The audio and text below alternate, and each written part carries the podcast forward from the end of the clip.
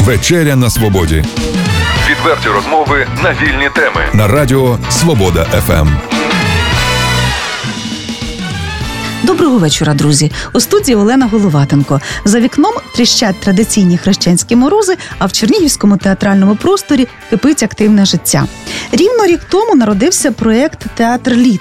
Це спільна ідея вже покійного Геннадія Касьянова, художнього керівника молодіжного театру, заслуженого артиста України Олексія Биша і чернігівського літератора Дмитра Мамчура. Е, Митців підтримав вже нинішній новий художній керівник молодіжного театру, заслужений діяч мистецтв України Юрій Кравчук. Власне, проект Театр Літ е, має на меті відкривати творчість е, сучасних українських письменників і поетів. І вчора чернігівський глядач побачив чергову прем'єру в межах театру літу. Це вистава. Пан Перевертас та інші за поезією відомого українського літератора Сергія Панцюка. І сьогодні у нас у студії учасники проєкту, сам автор, письменник Сергій Панцюк, Доброго дня, шановні слухачі. головний режисер проєкту, заслужений артист України Олексій Биш Як я радий бути тут у студії. Спасибі, Олена. і натхненник, автор інсценування Дмитро Мамчур. Добрий вечір. Я теж радий бути у цій студії. Вітаю, друзі, і запрошую до розмови. Отже, пан Перевертас та інші на чернігівській сцені. Прошу. Ну, слід зауважити, що прем'єра це уже ну, власне друга у нас е, друга вистава. Перша вистава була за творами. Відомого українського поета Олега Короташа.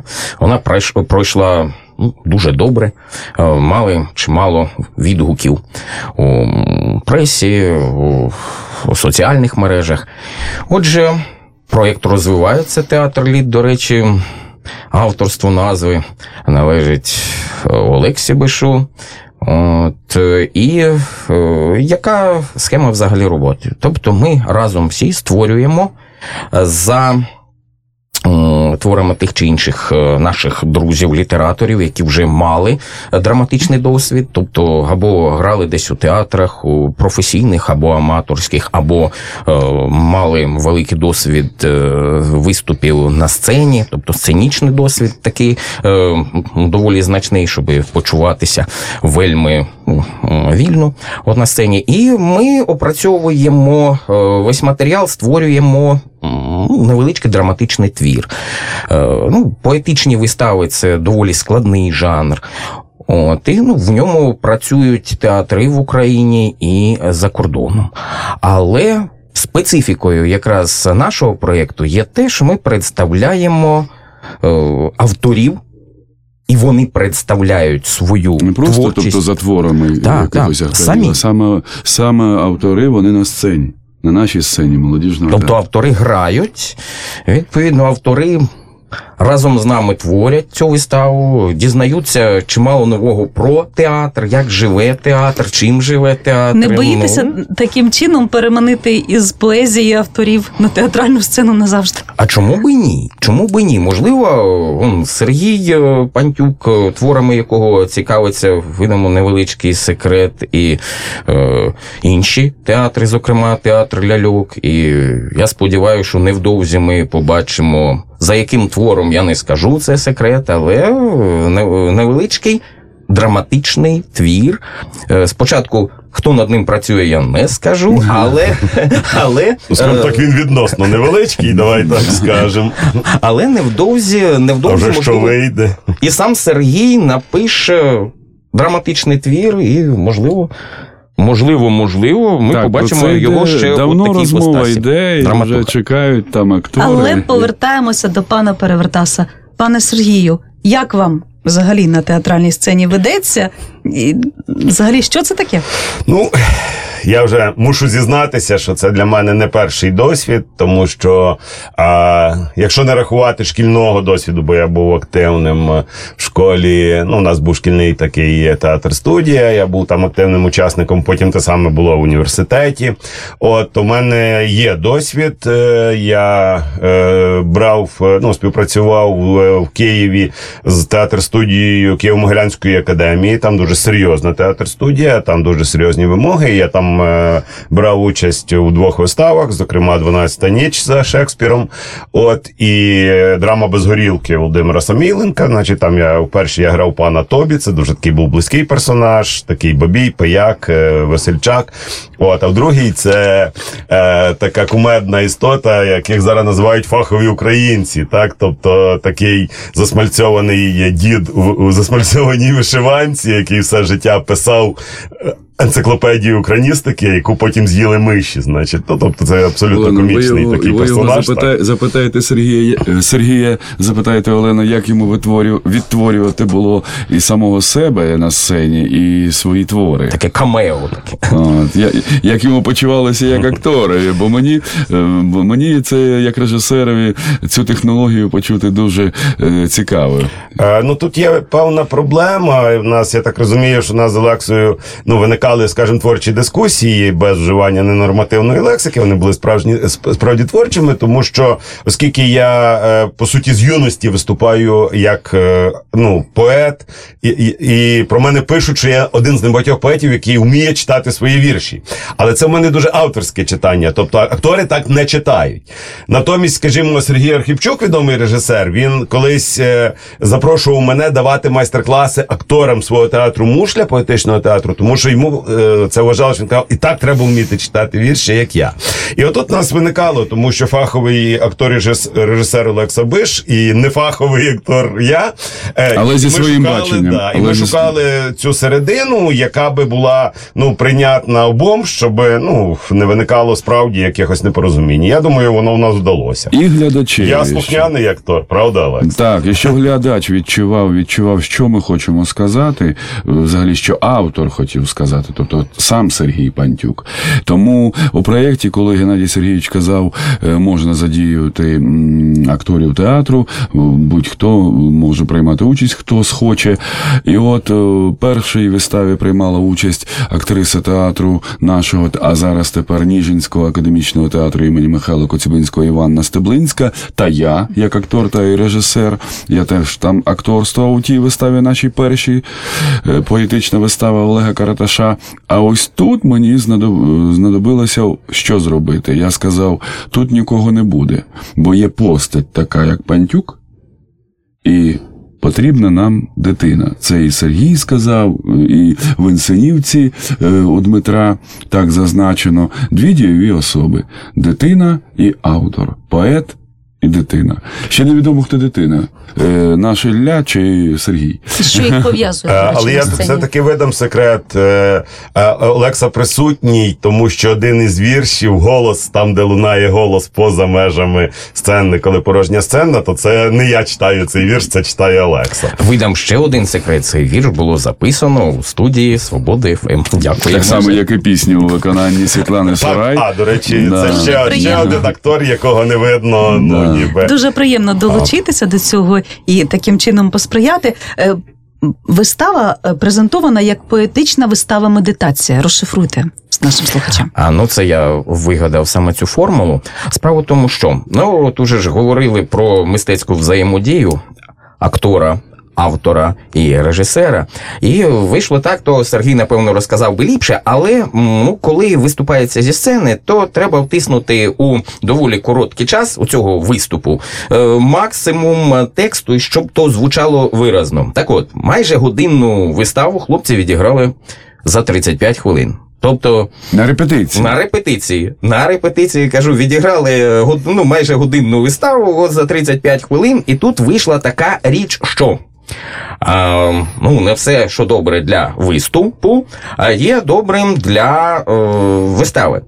І чому ж медитація? Якраз медитація, я якраз нагадував, що хлопці, це все-таки у нас медитація. Так творчість це і є медитація. Да, медитація Е, це розмисли, роздуми над текстами, над е, дією. Ну, ну, зрештою, над своїм життям у просторі театру. Е, Я хочу медитація. зазначити те, що виставу було створено, як то кажуть, на серветці. Як ото вірші пишуться на серветці, так і вистава було створено. Ми не хотіли, та й навіщо працювати три місяці, як належить, да, припустимо, над виставою. Над цією виставою ми працювали три дні.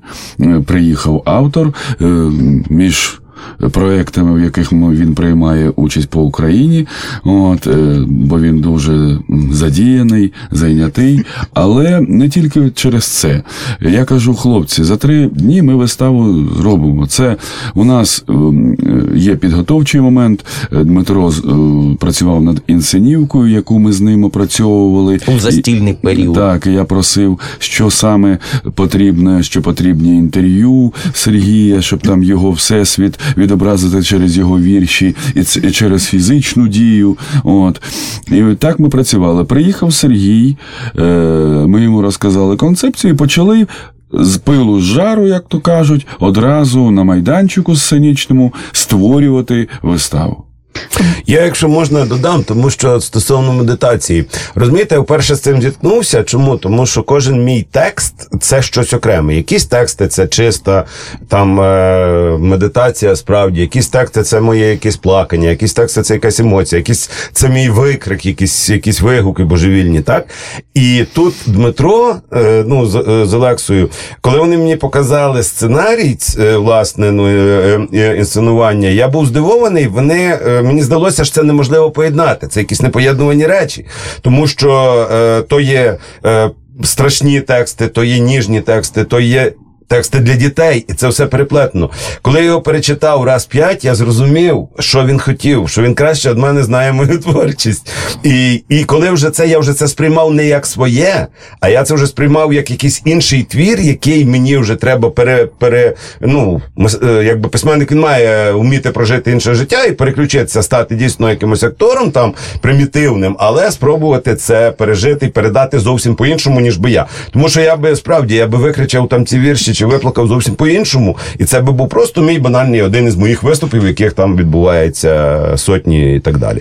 До речі, ви не боялися, що медитація може бути суто такою особистою на сцені? Чим ви, на вашу думку, затягнули глядача у виставу? Ви подивіться Момент на е, співпережиття, в чому він відбувся? Ну, я не знаю. Е, е, я знаю єдине, що для мене, як для письменника, форма подачі будь-яка першим пунктом формі подачі стоїть щирість. Тобто, те, що я говорю, те я, я говорю абсолютно щиро. Тобто, ви це, ну, якби той, хто це сприймає, він, він, він це відчуває, що я там нічого не, не вигадую, я не лукавлю. Там тільки те, що тебе подерло, порвало і так далі. От, і, і, і тут і це не вже стає незалежним, чи це ти викрикуєш, чи це ти говориш тихим, спокійним якимось тоном, і, і при цьому десь там з'являються абсолютно непрохані сльози і так далі. Тобто, це от, от такі от е, речі. На що ви робили ставку, пане Олексію, Зараз, коли а, робили виставу? Ну, як режисер? Зараз сказав Сергій щирість. Е, Я, в свою чергу, як режисер, нічого нового не вигадував. Я йду е, за ремеслом, хорошому розумінні цього слова, сценічним ремеслом, яке е, потрібне на сцені. Тобто сцена має свої закони. І е, вистава вибудована за театральними законами, і оця трансформація поетичного слова на сцені, е, бо і, і акторської дії, бо актори іноді деякі не вміють е, е, говорити поетичним словом на сцені. Це як то знаєте, як казати російською, а п'єска-то в стихах, так буває таке. Так от оце поєднання е, через е, творчість е, Сергія Пантюка, через його єство саме тут, його щирість, його очі, його магнетизм. От як я міг пройти і не долучитися, пройти мимо. І Я, я, я чекав на цю виставу. Можливо, навіть більше, ніж на першу виставу ну, цього проєкту, на поетичну виставу Олега Карташа. Хай він мене пробачить. Я так само, як я чекаю і на виставу Олени Задорожної. От у нас є плани. Е, Ми чекаємо на виставу за творами Олекси Бика. Ем, Братів Капранових. Братів Капранових, ми хочемо це робити. Так, о, Каже, та треба казати головний режисер Олексій Биш, головний режисер проєкту. Можливо, е, якісь ще режисери будуть долучатися. Можливо, можливо. Хоча ми про це ще не думали, так, щоб одразу. Все можливо, але є свої труднощі. Є і фінансові труднощі, є труднощі, і тому що і репертуар е, молодіжного театру не резиновий, і треба грати все. Ну, е, що хоче зараз чути і бачити глядач, і комедії, і драматичні твори, і наших авторів, і закордонних авторів. Е, Чим Геннадій Сергійович Касьянов займався все життя такою елітною літературою, елітною поезією, коли він читав сам Камона Тіме, припустимо, в театрі вдома, або Байрона виконував, або остання його робота режисерська з Романом Покровським Забродським Мармур. От, вистава на двох.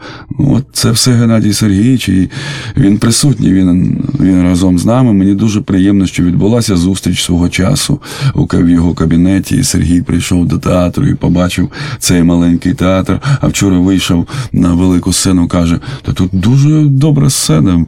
От, тобто він почувається, Сергій почувається як вдома, а все це створив Геннадій Сергійович Касьянов. Можливо, ми колись повторимо і на великій сцені. Обов'язково. цю- До речі, я хочу сказати, а, вистава виставу. настільки може трансформуватися, я Сергієві казав, він її може показувати будь-де. Якщо буду я потрібен як режисер в якомусь місці, щоб адаптувати виставу на якусь сцену або. Перетворити її під будь-яке міроприємство і ідею, то я готовий буду виїхати і долучитися.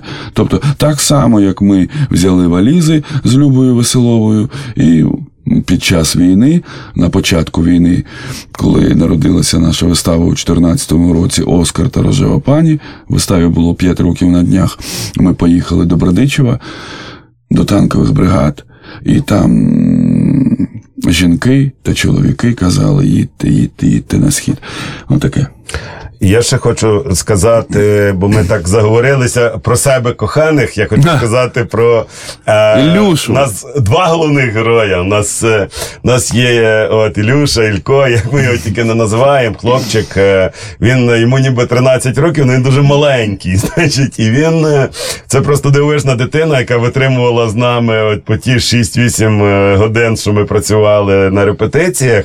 От він просто е, тупо от проявив такий бойцівський характер. І вже видно було от, кінець вже репетиції, вечір. Дитина вже просто паде з ніг, значить, це але.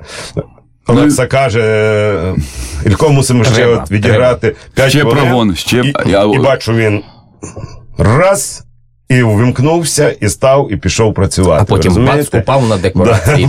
Да. Звідки взявся юний Ой, ну він загартований театром естради Феєрія. Він не Присікайло, він учасник, актор цієї студії, він естрадний співак, розумієте? А тут е, я маю надію, що сценічно-драматична дія і ті навички йому дуже допоможуть в його естрадних виступах.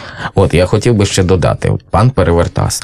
Питання в тому, що от власне цю роль пана Перевертаса, просто ми його так подаємо. Саме і грає Ільку. Ну тобто, це людина, яка змінює все.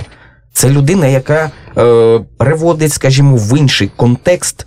Е, і не тільки твори е, автора, вона часом керує його настроєм. Це як ем, у Десент Екзюпері Маленький принц. А тут пан Перевертас, тільки він у нас такий юний пан Перевертас. Ні, він так приходить і Я додам просто, тому що власне первинний образ пана Перевертаса це що? Це вигаданий е, дитиною персонаж, який типу замість нього робить безлад. Тому Так. що це найлегше сказати. Це не я. Приходив пан Перевертасу, це все не робив. Це мій Яромир, син, колись вигадав цього персонажа, і з нього все почалося, по суті. Коли удома все гаразд, приходить пан Перевертас, і тільки поруч він з'являється, одразу все перевертається.